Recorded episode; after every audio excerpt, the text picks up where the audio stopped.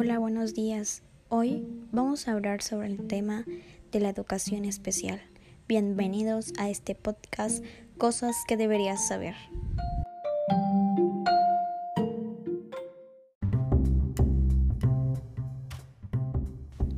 El objetivo de este podcast es darte a conocer el concepto de lo que es la educación especial y los tipos de trastornos que se nos pueden presentar en el aula.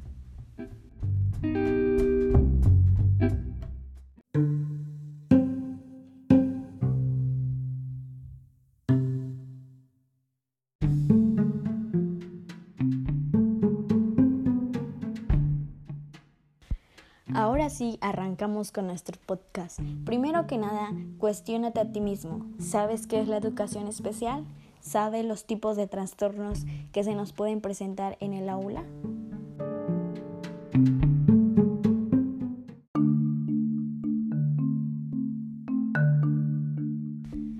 ¿Qué es la educación especial? Cada vez ha sido más frecuente el uso de educación especial para referirse a las disciplinas que tratamos.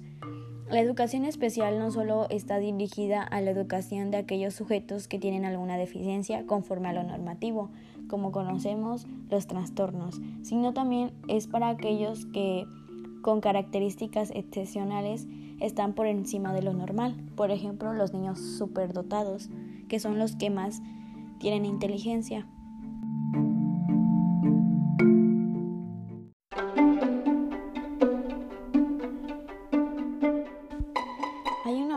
Se llama Savaloni, en 1973 considera que la pedagogía especial es una ciencia que estudia las dificultades psíquicas, los retardos o perturbaciones que se dan en el desarrollo biológico y psicosocial del niño o del joven desde una perspectiva educativa y didáctica. Este autor dice que la pedagogía especial tiene como objetivo la normalización del comportamiento de los educandos.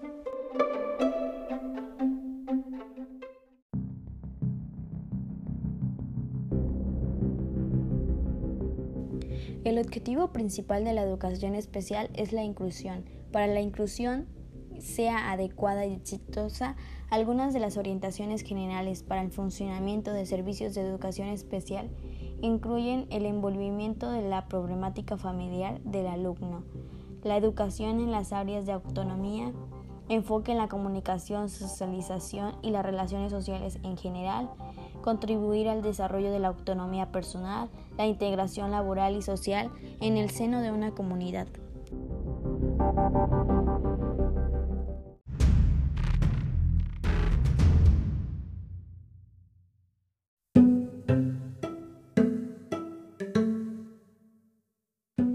Voy a compartirles cuáles son los trastornos según el Manual Diagnóstico y Estadístico de los Trastornos Mentales de la Academia Americana de Psiquiatría. En la actualidad hay ocho trastornos del neurodesarrollo diferentes. Empecemos con ellos.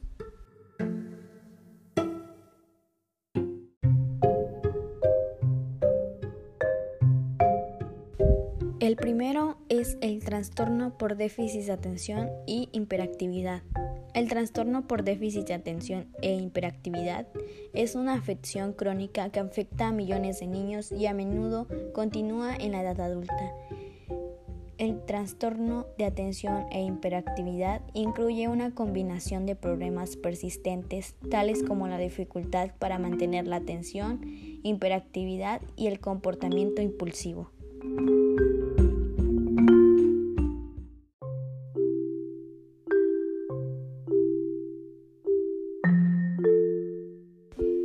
El segundo trastorno es el TEA o trastornos del aspecto autista como lo son el autismo o el síndrome de Asperger. Es una discapacidad del desarrollo que puede provocar problemas sociales, comunicacionales y conductuales significativos.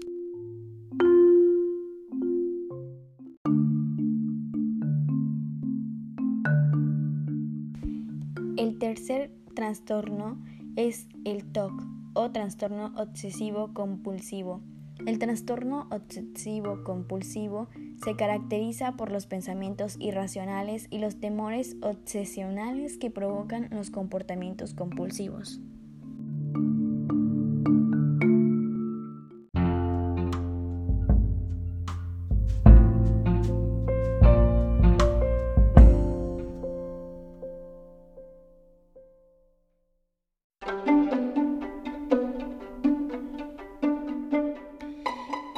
En el número 4.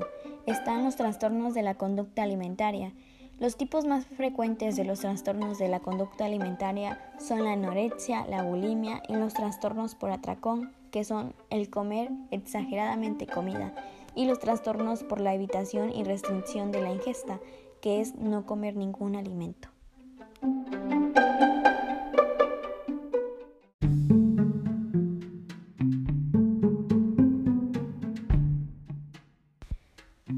Trastorno número 5 son los trastornos del movimiento de las TICs, las estereotipias o el síndrome de Guilles de Tourette. Los trastornos del movimiento son un grupo de enfermedades neurológicas que se caracterizan especialmente por una disminución o pérdida total de los movimientos corporales que afectan severamente la calidad de vida de los pacientes que las presentan, en este caso de niños o niñas que presentan este tipo de trastornos.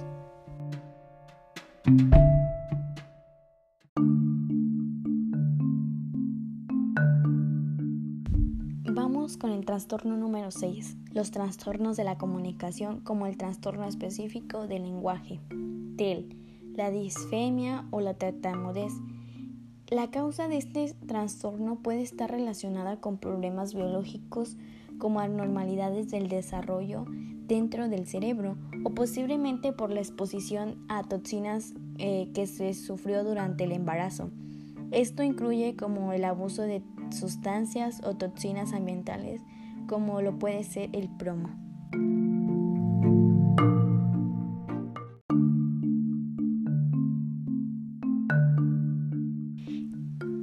Número 7 es el trastorno del aprendizaje, como lo puede ser la dislexia, la disgrafía o la discalculia, que es la incapacidad persistente, inesperada y específica para adquirir de forma eficiente determinadas habilidades académicas, pues puede ser como la lectura, la escritura, el cálculo, el dibujo, etc. Y que ocurren a pesar de que el niño tenga una inteligencia normal, siguen ahí.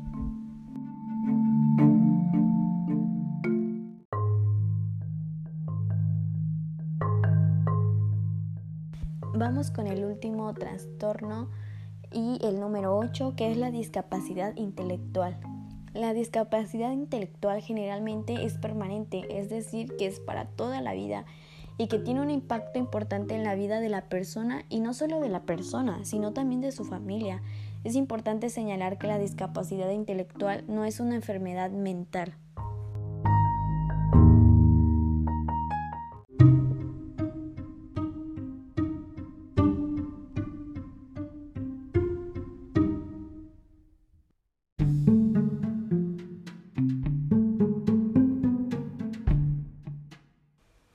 ¿Quién califica para la educación especial? La Ley para la Educación de los Individuos con Discapacidades, IDEA, es la ley federal que define y regula la educación especial. La ley requiere que las escuelas públicas ofrezcan servicios de educación especial a los niños con edades comprendidas entre los 3 y los 21 años.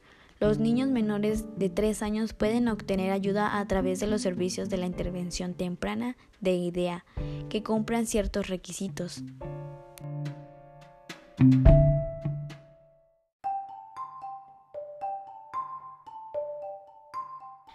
Para calificar para los servicios de educación especial, un estudiante tiene que tener una discapacidad certificada y que esté cubierta por la IDEA y necesitar educación especial para poder acceder al Círculo de Educación General.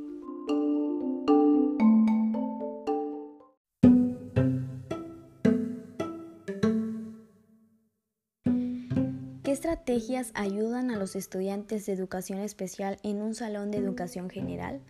Las escuelas usan muchas estrategias para poder ayudar a los estudiantes que reciben educación especial al progresar en un programa de educación general. Estas estrategias incluyen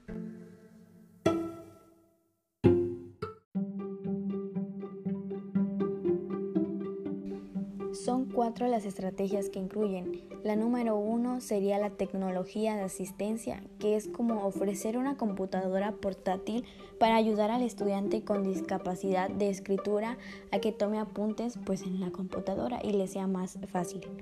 La segunda son las adaptaciones, como es el poder sentar cerca al estudiante del maestro y lejos de ciertas distracciones que puedan haber en el aula.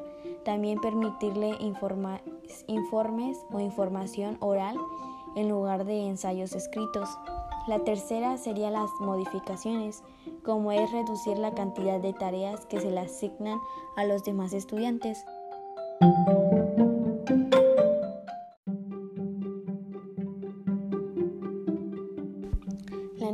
La número cuatro es la para profesionales, que es donde los maestros ayudan al estudiante en varias tareas como es tomar apuntes y resaltar información que sea muy importante, que están al pie del cañón del alumno.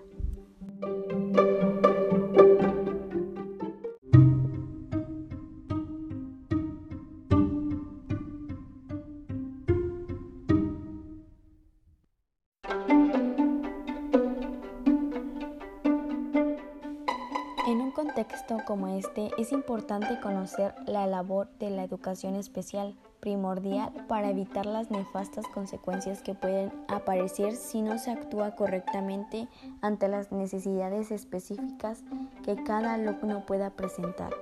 Y en este tipo de educación se puede aportar la ayuda necesaria para que muchos niños consigan superar estos problemas o al menos alcanzar el nivel máximo de integración con respecto a sus iguales.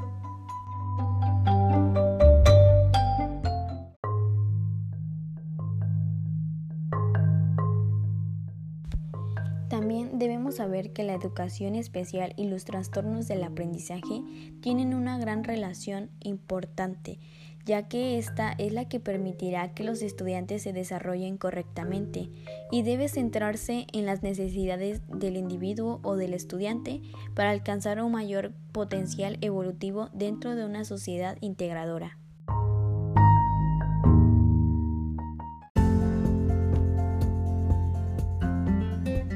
Quisiera terminar con esta frase, eh, el tema de la educación especial. Dice así. La discapacidad es la capacidad extraordinaria del ser capaz.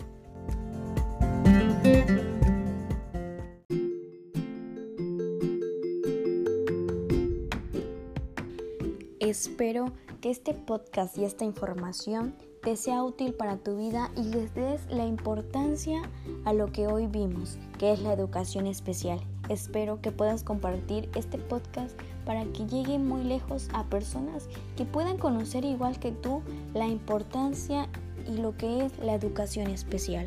Nos vemos muy pronto. Hasta luego.